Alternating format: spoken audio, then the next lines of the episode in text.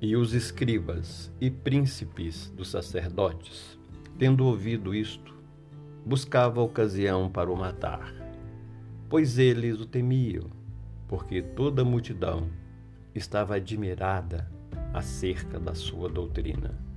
Marcos, capítulo 11, versículo 18. Meditemos sobre o versículo.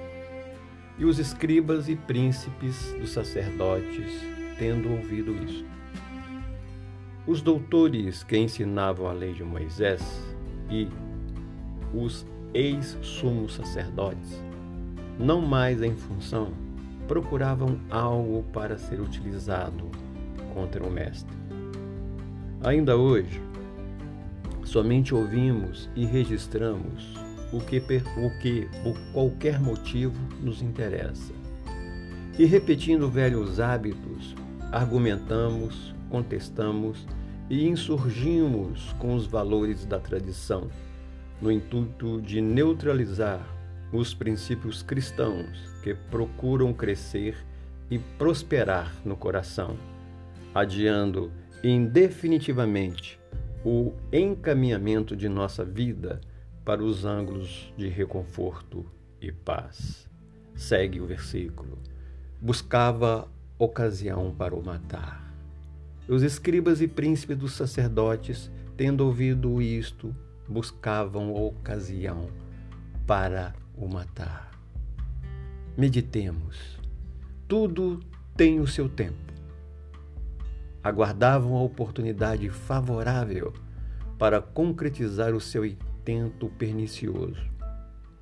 Queriam eliminar o Senhor, pois o enxergavam como um obstáculo junto do povo e de seus interesses em particular.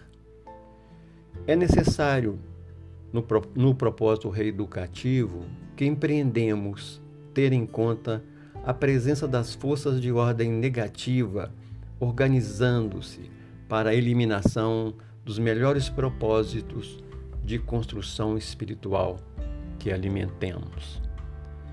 Descuidados do imperativo da vigilância, acabamos por abrir brechas à penetração das sombras suscetíveis de nos levarem ao erro ou à deserção. Vigilância é a palavra de ordem.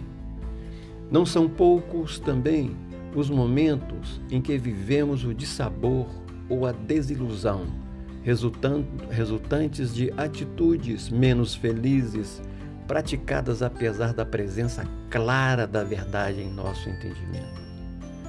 Quando a insensatez invade os corações, inicia-se o acúmulo de lágrimas, que a seu tempo serão vertidas até que a sensibilidade cristã, a renúncia e a compreensão possa assumir os comandos mantenedores do bem-estar em face da consciência tranquila.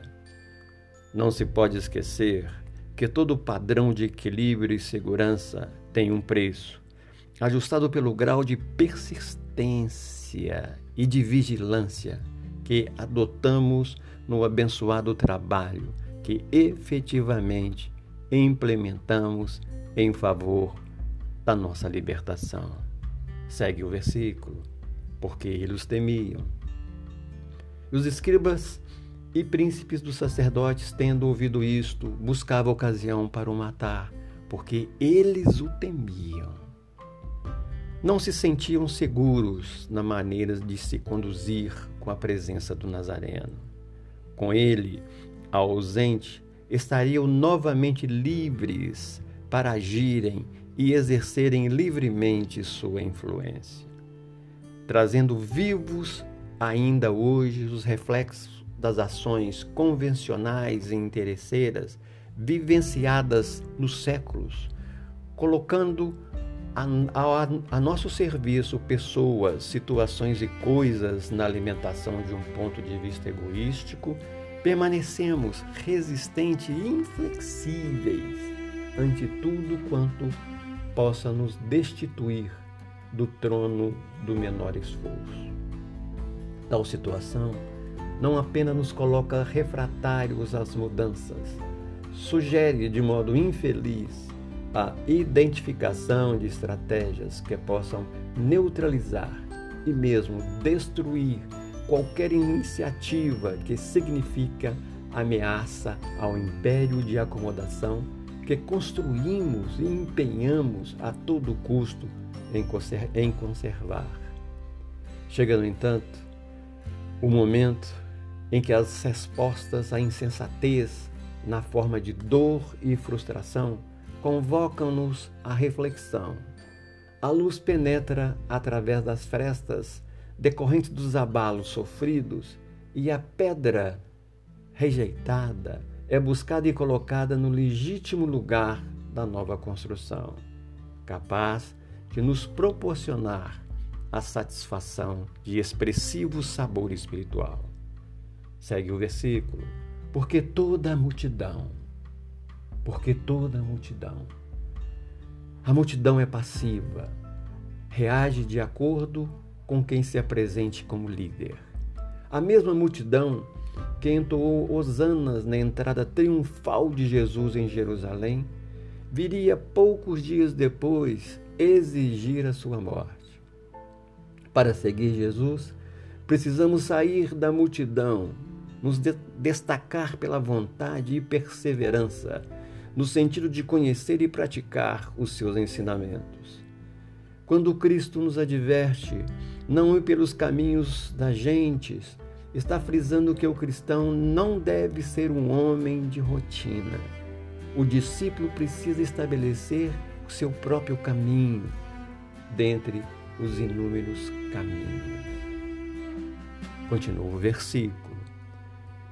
Estava admirada acerca de sua doutrina, porque toda a multidão estava admirada acerca da sua doutrina. Enquanto nos mantemos distante dos fatos, nada ocorre de significativo. Porém, a partir do momento em que começamos a nos despertar pelos ensinos do, do Filho de Maria, instaura-se a admiração e passamos a experimentar novos propósitos nos terrenos da aprendizagem e da renovação. O alto grau de amor e magnetismo do Cristo atinge a cada um dos seus integrantes milenares da multidão, abrindo novas perspectivas de progresso. A partir desse sublime toque vibratório, o ser passa a trabalhar no desprendimento das amarras psíquicas que se ajustava ou que se ajustava de longo tempo, elegendo Jesus como o centro de seu sistema de existência ajustando com naturalidade em sua órbita de bondade. Quem admira pode ser apenas um simpatizante, e o simpatizante de agora poderá ser o adepto sincero de amanhã. É uma questão de tempo. Daí o receio dos escribas e dos príncipes dos sacerdotes. Contudo, queiramos ou não, um dia a verdade triunfará. Meditemos.